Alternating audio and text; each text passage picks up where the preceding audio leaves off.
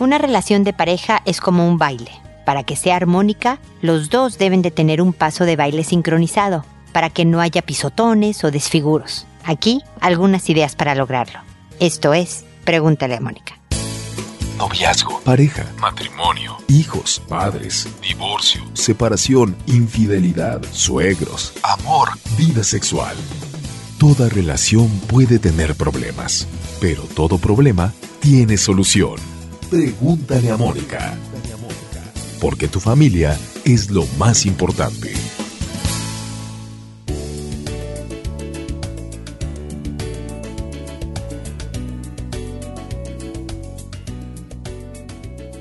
Bienvenidos amigos una vez más a Pregúntale a Mónica. Soy Mónica Bulnes de Lara, como siempre, feliz de encontrarme con ustedes en este espacio en el que hablamos de bailar, pero bailar con la pareja, lo que es el baile sincronizado de la relación de pareja.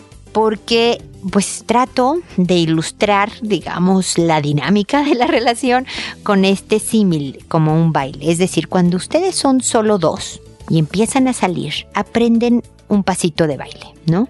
Digamos que de atrás para adelante, de atrás para adelante, de atrás para adelante, y los dos aprenden a estar en ritmo, a estar en sincronía, a no pisarse, a que no haya disgustos. Y cuando ya la relación parece haber encontrado su paso, hay veces que, no sé, se casan o tienen un hijo o alguien pierde el trabajo o alguien se enferma o no, cualquier evento de nuestra vida cambia nuestro paso de baile. Y la otra persona en la relación de pareja tiene que volver a encontrar, entre los dos de hecho, tienen que volver a encontrar la sincronía. Nunca es el mismo paso de antes porque ya no son ustedes dos solos o ustedes dos en las mismas circunstancias de antes. Si llegó un hijo, pues obviamente el paso de baile cambia para siempre si alguien perdió un trabajo, se tiene que sincronizar la, pareja para salir adelante y aprender a hacerlo. Pero es muy distinto enseñarle a bailar a alguien a gritos y de malos modos, de que ya me volviste a pisar, que no entiendes que es de atrás para adelante y luego de adelante para atrás, es que tú no entiendes nunca nada,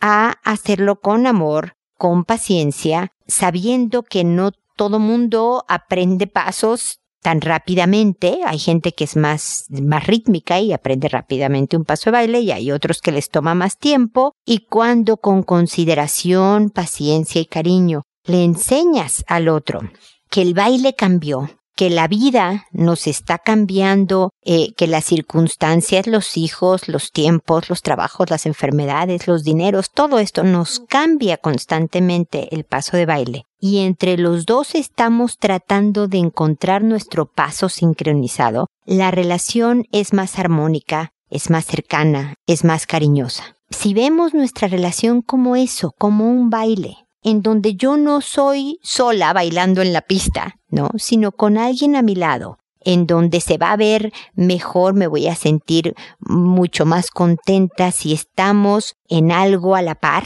siguiendo el ritmo de la vida, el ritmo de nuestra vida, de una manera coordinada. Mi vida va a ser, mi vida personal va a ser más feliz, más satisfactoria, la vida del otro va a ser más feliz, más satisfactoria, nuestra vida finalmente va a ser más feliz y más eh, satisfactoria. No estoy sola bailando en una pista. Si he elegido tener pareja, el baile es con el otro. Y la forma en que voy uniéndome a su paso o enseñándole el nuevo paso a esta otra persona va a determinar la calidad de mi relación. Así que ya saben, a bailar pero siempre pensando en cómo podemos hacerlo mejor los dos juntos, aunque el paso no sea exactamente el que yo quería bailar, pero que aprendiendo uno nuevo, distinto de los dos, seamos los dos también más felices.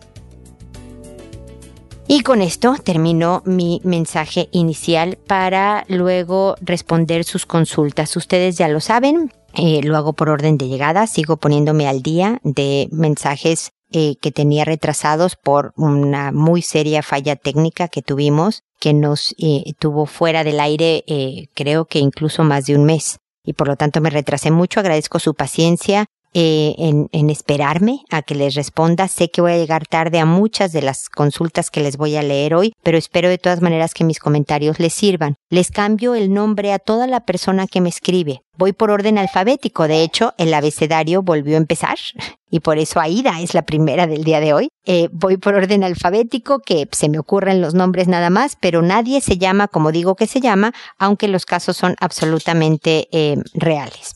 Y como les decía, empiezo con Aida, que me dice, hola, buen día. Quisiera saber si usted me puede asesorar en mi caso. Tengo una hija de cuatro años y dice que su hermano de trece le ha besado sus partes íntimas. Claro que él lo negó todo. Por favor, ¿qué puedo hacer? Gracias. Mira, Aida, es eh, muy poco probable que tu hija de cuatro años esté mintiendo porque a los cuatro años no se ha entendido todavía lo que significa mentir confunden fantasía, pueden ser muy fantasiosos los niños, pero en sí una mentira y además de un tema sexual, es muy poco probable que lo haga una niña de cuatro años. Mientras que un jovencillo adolescente que trae las hormonas a todo lo que da y sabe que hizo algo incorrecto, hay altas probabilidades de que para no meterse en serios problemas, mienta.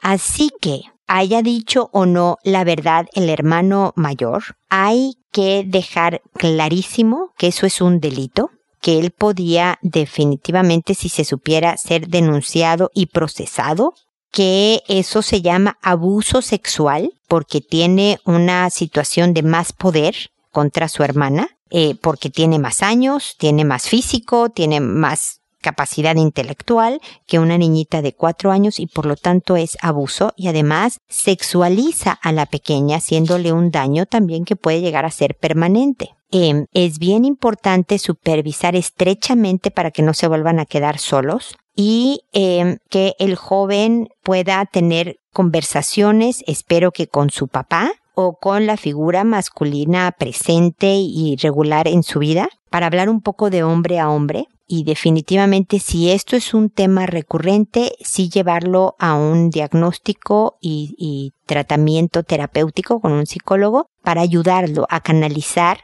eh, toda la hormona que trae encima de, de una manera más sana, más lógica a la etapa que está viviendo y no atacando literalmente, porque yo sé que no la, la fuerza la puede eh, manipular con palabras, pues él tiene 13 y la pequeñita tiene 4 pero igualmente es un ataque a Ida. Entonces, aunque él lo niega, le, le puedes decir, mira, sé que lo estás negando, pero ahí te va, te voy a leer de todas maneras la cartilla porque es importante que tengas esta información. Y yo vuelvo a oír que tu hermana lo vuelve a mencionar y aunque tú lo niegues, vas a ir al psicólogo, vamos a hacer esto y esto y esto y esto. Esto no es, yo sé que las hormonas traicionan y por lo tanto, mira, te puedes hacer un regaderazo de agua fría, puedes salir a dar la vuelta a la manzana, puedes eh, eh, estar rodeado siempre de gente para que la tentación no sea mayor, puedes hacer esto, esto, esto y esto. Y además vas a hablar con tu papá al respecto, o con mi papá, o con tu tío, o con quien tú sepas, Aida, que le va a dar buenos consejos de cómo manejar las hormonas masculinas de una manera en que no sea un delito y un daño permanente para él y para su hermanita. Es, es con mucho cariño, pero con mucha firmeza que debe de quedar esto claro para el jovencito de 13, que a pesar de que está siendo víctima, digamos, de sus propia, de su propia etapa y de sus hormonas, es, es también importante que sepa que tiene que ponerlas bajo control y reforzar en casa a Ida el autocontrol, dándole responsabilidades, poniendo límites en su conducta, permisos de llegada, que no tome, que todos los límites eh, y responsabilidades en casa eh, ayudan también a desarrollar el autocontrol em, para que pueda poner mucho más en, en, en su dominio eh, toda esta impulsividad propia de la etapa. En el libro que tengo que se llama No más víctimas, hablo de esta metodología para desarrollar el carácter de los hijos, para no convertirse ni víctimas ni en victimarios. Eh, eh, de abuso, ya sea sexual o de bullying o de cualquier tipo. Así que si quieres adquirirlo, no sé de qué país sea, sé que está en México y en Chile en papel pero en formato digital está en, en Amazon, está en iTunes, está en todas partes del mundo y lo pueden adquirir cuando gusten. Espero de todas maneras que sigamos en contacto. Luego sigue Berenice y me dice, mi hijo de 14 años está con una depresión tremenda.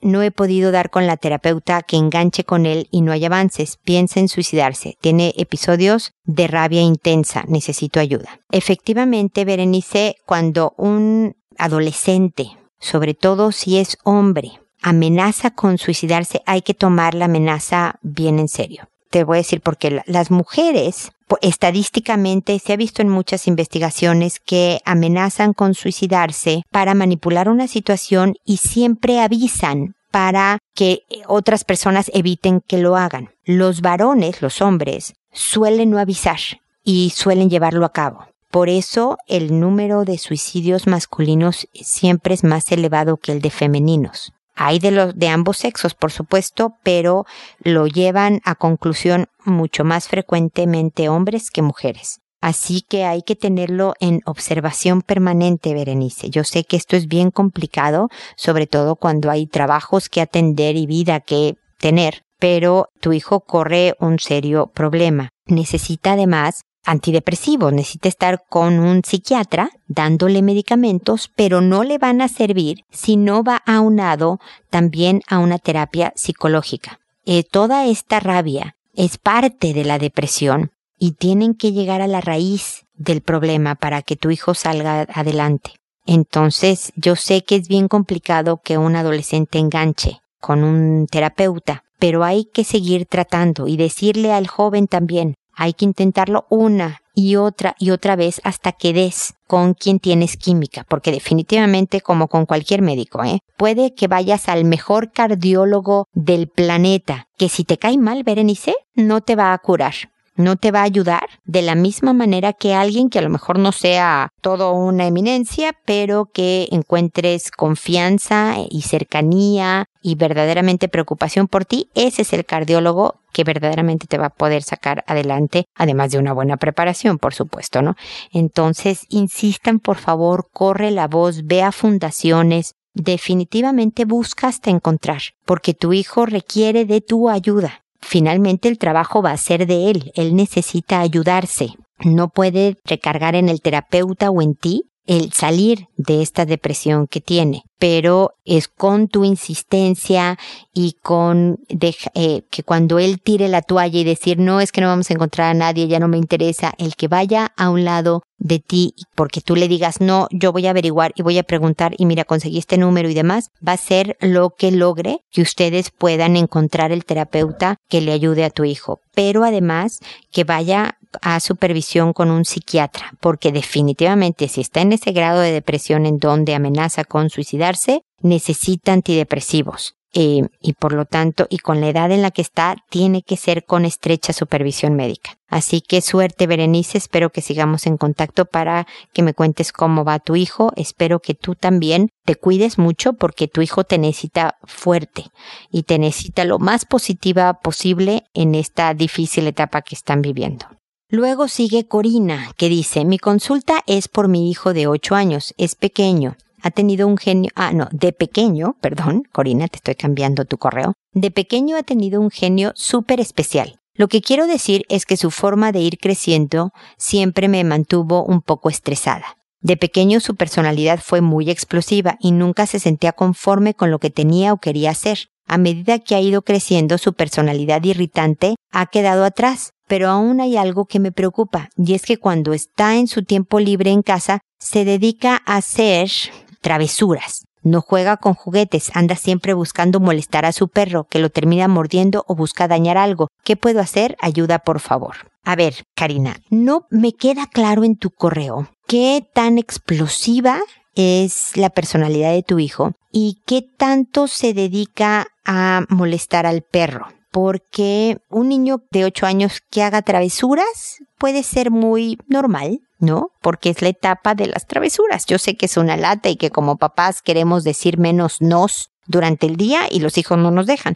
Pero es diferente estar buscando qué travesurilla estar haciendo a torturar a un animal, hacerle verdaderamente crueldades a un animal y querer dañar las cosas puede ser indicio de algo un poco más serio. Como yo no te estoy viendo en consulta, como no sé quién eres, ni siquiera sé de qué país eres, mi querida Corina, mi sugerencia sería que lo lleves a, a evaluar con una psicóloga infantil que lo que hacen es jugar con ellos.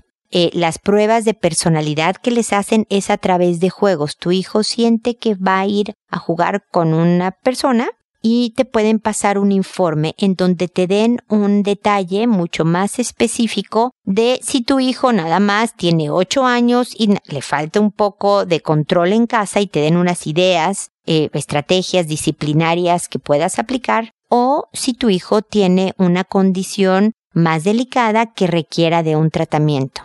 Entonces, eh, yo creo que vale la pena hacer este esfuerzo de ir con un especialista, sobre todo porque si es una cuestión de que tiene ocho años y nada más ha estado, es más inquieto que el promedio y ha estado un poco fuera de control, te van a dar muy buenos consejos sobre crianza. ¿No? Sobre cómo mantener un poco en orden las cosas con él para irlo educando de manera más eh, eh, adecuada para su vida, para la vida de este pequeño. Y si no, si de verdad tiene algún tipo de condición que requiera de una atención médica cercana, entonces estás justo a tiempo. A los ocho años estás muy, muy buen, a muy buen tiempo de prevenir cosas, de mantener en control otras y demás. Así que, eh, por favor, te digo, investiga quién es un buen o una buena psicóloga infantil para que te hagan una evaluación de la personalidad de tu hijo y a ver qué resultados encuentras por ahí. Ojalá nos los quieras platicar más adelante, ¿ok? A continuación está Denise que me dice, hola Moni, espero que tú y tu familia se encuentren de maravilla. Gracias por tu ayuda. Cada vez que mi esposo felicita a mi hijo de 17 meses por algo nuevo que dice o hace, mi pequeño llora como si lo hubieran regañado. Lo que hace mi esposo es sonreír y decir, wow, muchas felicidades. Eres maravilloso y es cuando mi hijo comienza a llorar. Pensamos que tal vez la cara de mi esposo lo asusta, o que no sabe sobrellevar tanta emoción, o que tal vez mi esposo habla muy fuerte cuando lo felicita. Mi esposo ha dejado de hacer tanta algarabía cuando algo hace mi hijo para solo decir ¿te puedo abrazar? Pero desde hace dos semanas, en vez de llorar, mi hijo se levanta la mano derecha para pegarnos. Al principio creíamos que quería hacer high five, ¿no? Es así como el chócalas. Pero no, él quiere pegarnos. Yo me hinco, le agarro de la muñeca y le digo, no pegamos, pegar lastima, o lo detengo y le pregunto por qué me quiere lastimar. Él se me queda viendo y hay veces que quiere seguir pegándome, otras veces llora y otras me quiere dar un beso. Eso pasa cuando lo felicitamos, pero también comienza a pasar cuando le decimos que no puede hacer algo y en estas ocasiones entiendo que es porque se frustra, pero no comprendemos por qué pasa cuando lo felicitamos. También quiero saber si después de detenerlo y me quiere dar un beso se lo doy. Recuerdo que dices que después de una pataleta, si habla tranquilo, debemos de darle toda nuestra atención. No sé si aplique lo mismo en este caso. Mil gracias por tu ayuda siempre y qué bueno que tomaste vacaciones, las tienes muy merecidas. Abrazos grandes. Bueno, Denise, fue hace tanto tu correo, siento informarte, que efectivamente me había tomado unos días de descanso unos meses antes de tu correo. Eh, pero eso ya hace muchos meses. Me voy a tomar después otros meses de descanso, especialmente por todo el estrés que provocó este, la descompostura seria de mi página. Pero, pero bueno, gracias por tu mensaje. Y déjame, te digo, tu, tu hijo tiene año y medio y es alrededor de, de los dos años, año y medio a tres años por ahí, que los hijos se ponen pues dificilones, ¿no? Hay veces que las emociones son, sobre todo para niños sensibles, como al parecer es el tuyo, se vuelven demasiado para sobrellevar, como bien dices tú, como que los agobia. Eh, los puede poner nervioso y los puede molestar. Y de la misma manera que él quiere sacar lo que siente dentro, sin poderse explicar de qué se trata esto que siente, puede por un lado besar o puede por otro lado pegar. Tu tarea, la tuya y de tu marido, como papás de este pequeñín, es enseñarle que sí y que no se hace. No te gastes mucho en explicarle cosas de por qué no se pega y, y, que lastima y que todo esto, o preguntarle por qué lo hace, porque yo creo que ni siquiera, además de que no va a poder explicártelo muy ampliamente porque tiene 17 meses, tampoco necesariamente lo tiene claro. Pero con decirle no, un firme no deteniéndole la mano, no, y una cara seria, con cariño, no enojada, ni mucho menos, ni voz alta, ni mucho menos, nada más un firme no y listo. Si al segundo te quiere dar un beso, entonces eso le dice sí. Y el beso quiere decir esto sí es aceptable, esto sí está bien que lo hagas.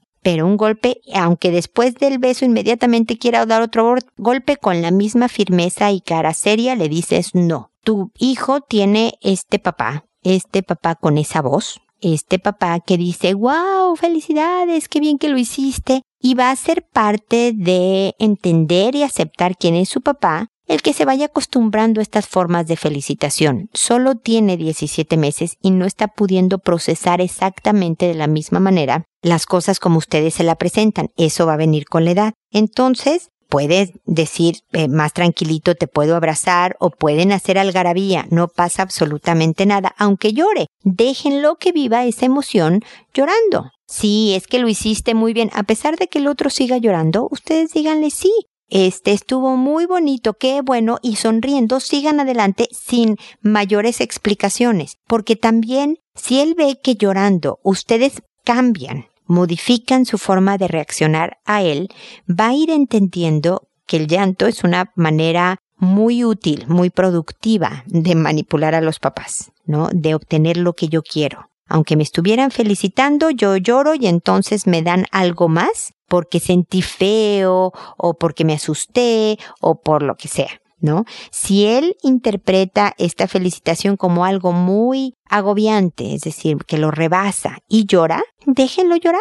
Y ustedes lo felicitan, que bueno, sonrían, beso y sigan adelante con sus cosas. No está pasando nada malo. Así que poco a poco él va a ir encontrando la manera adecuada de ir expresando alegría, enojo, tristeza, conforme su capacidad verbal aumente y obviamente también su capacidad neurológica de ir procesando emociones y poniéndolas en el lugar que va a ser. Pero ante el golpe, recuerda un firme no, deteniéndole la mano y listo. Si es necesario, lo bajan, ¿no? Al suelo para que no los pueda alcanzar porque hay veces que el que tú le des más explicaciones o empiece a preguntar o demás, eleve el, el, enojo y se convierte en una franca pataleta fuera de control que no quieres que escale a eso. Entonces, el no firme y cortante ayuda a mantener como en proporción la situación y que eh, él pueda contenerse y nuevamente estás promoviendo el autocontrol. El beso siempre debe de ser bienvenido, eh, sobre todo esta edad en donde no tiene ninguna intención real, ni de lastimar,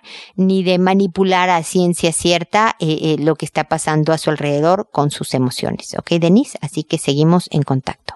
Ahora el turno es para Eduardo y me dice, mi pregunta, mi pareja está confundida y no sabe lo que quiere, si estar sola o seguir con la relación. Me pidió un tiempo, ¿Cómo puedo reconquistarla para que vuelva a confiar en mí de nuevo? ¿Cuánto tiempo debo esperar a que ella se decida? Por favor, necesito su consejo porque la angustia me está matando con sus actos de frialdad cuando le envío mensajes bonitos. Eso me da tala la frialdad que ella tiene hacia mí.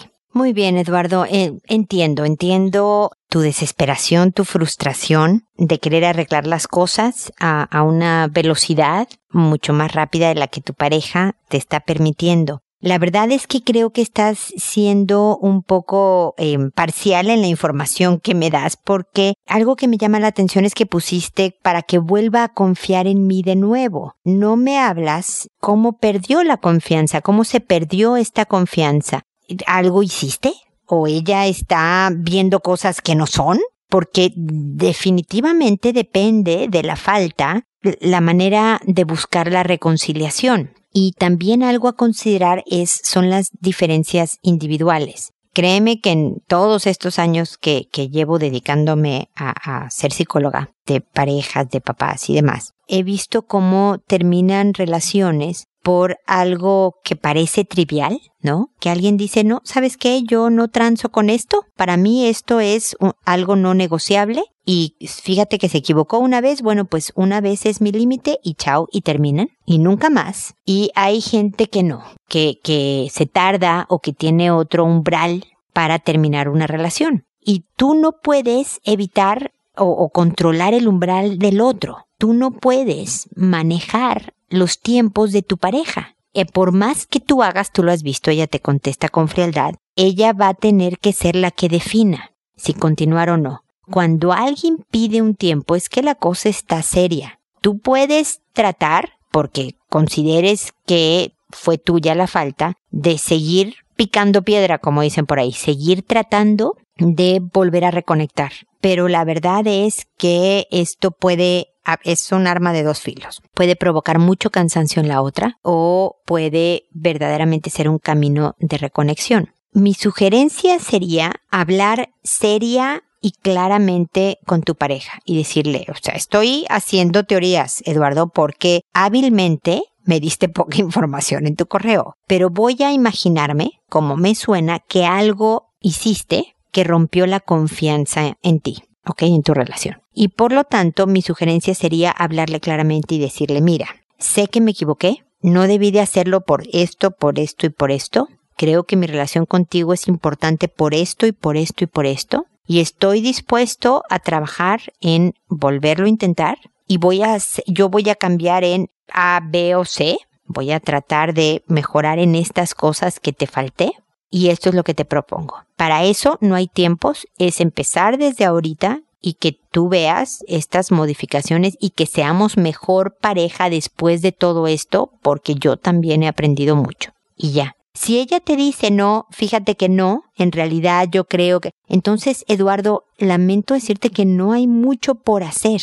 Cuando alguien entiende que se equivoca, reconoce su falta, se responsabiliza por lo que hizo, pide disculpas y promueve formas concretas de reparar el daño y aún así la otra persona no quiere, ya no hay nada que hacer. Verdaderamente está en ti el dejarla con su tiempo de tal forma que ella sea la que reflexione, analice, sopese lo que le dijiste, lo que y ver si quiere hablarte para decirte, bueno, ok, intentémoslo nuevamente. Porque yo creo que más que seguir diciendo, pero ándale, pero ándale, pero ándale, pero ándale, provoca mucho más estrago que de verdad un cambio concreto. Porque hay veces, hay veces, Eduardo, que uno regresa sintiéndose vencido. Mientras que con mi propuesta de hablar claramente ya hay un plan de acción y en donde los dos entran, digamos que en términos iguales, a lo mejor tú sí, por supuesto, como el que cometió la falta, pero en términos iguales de que, a ver, estamos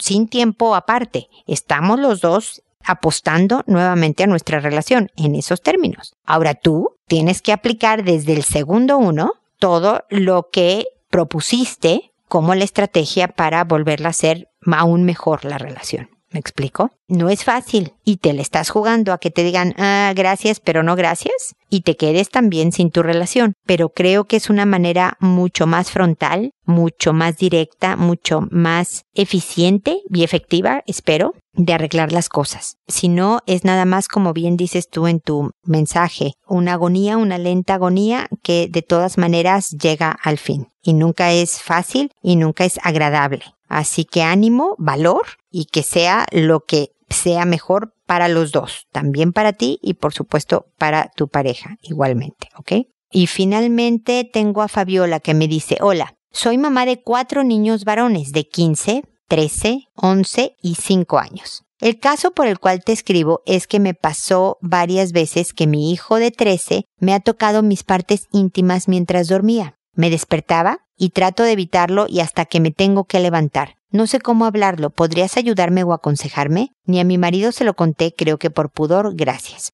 Primero, yo no...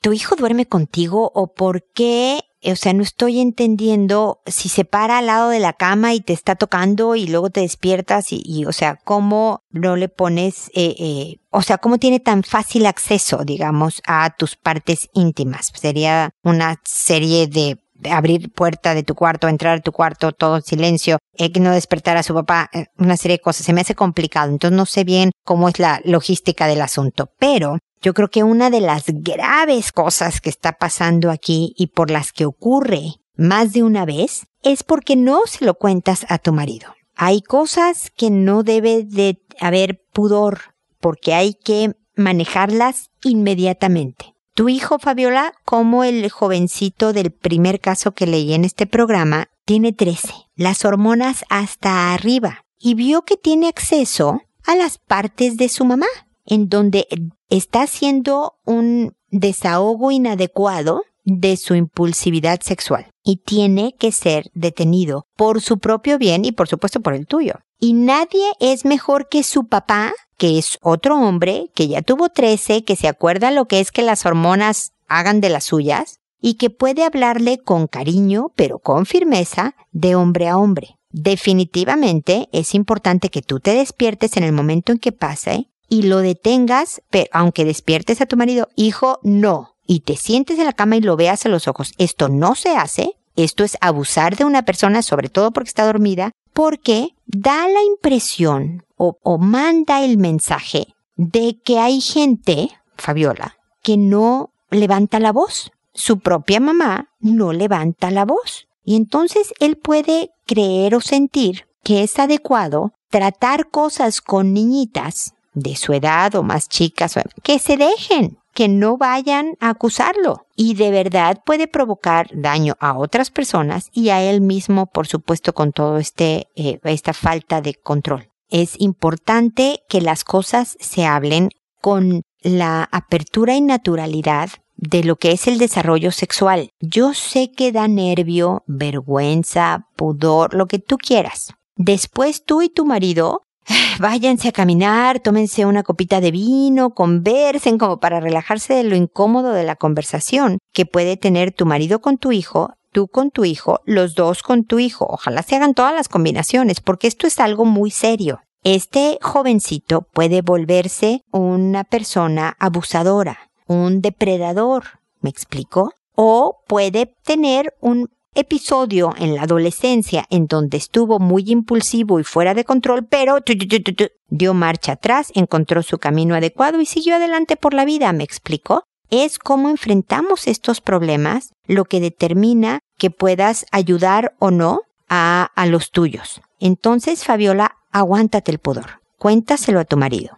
Habla con tu hijo y que tu marido hable con él, pero no en plan regaño, castigo, qué mal, cómo te atreves, qué horror, qué asco, jamás estas palabras, ¿ok? Es un poco, mira, es la etapa, pasa que sientes las hormonas hasta el tope y no sabes qué hacer con la impulsividad sexual, pero así no, y le tienen que dar un camino de cómo sí, Fabiola. Yo le hablaba un poco a, a ¿quién, cómo se llamaba mi primer caso, la mamá, Sofía, creo que era Sofía, no, no era, ya no me acuerdo cómo Aida, perdóname, Aida con su hijo de 13 años. Lo mismo del regaderazo de agua fría, de no estar, eh, de, de, poner mejor música, a lo mejor porque él no está solo, está en medio de la noche, ¿no?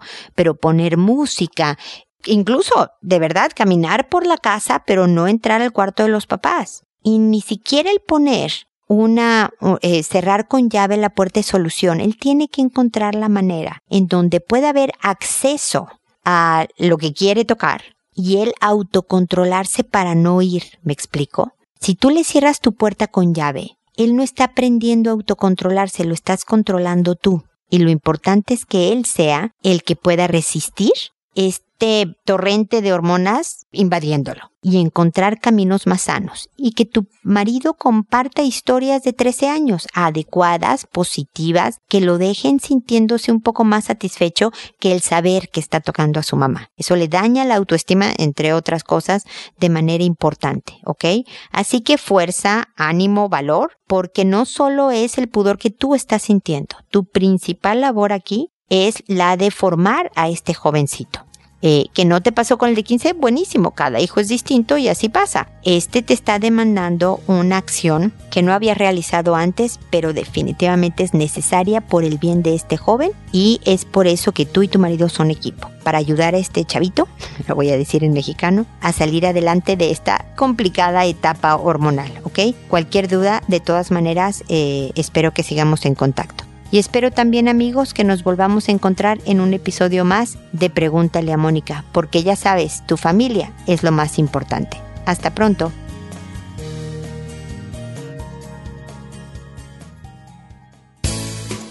¿Problemas en tus relaciones? No te preocupes, manda tu caso, juntos encontraremos la solución. www.preguntaleamónica.com Recuerda que tu familia es lo más importante.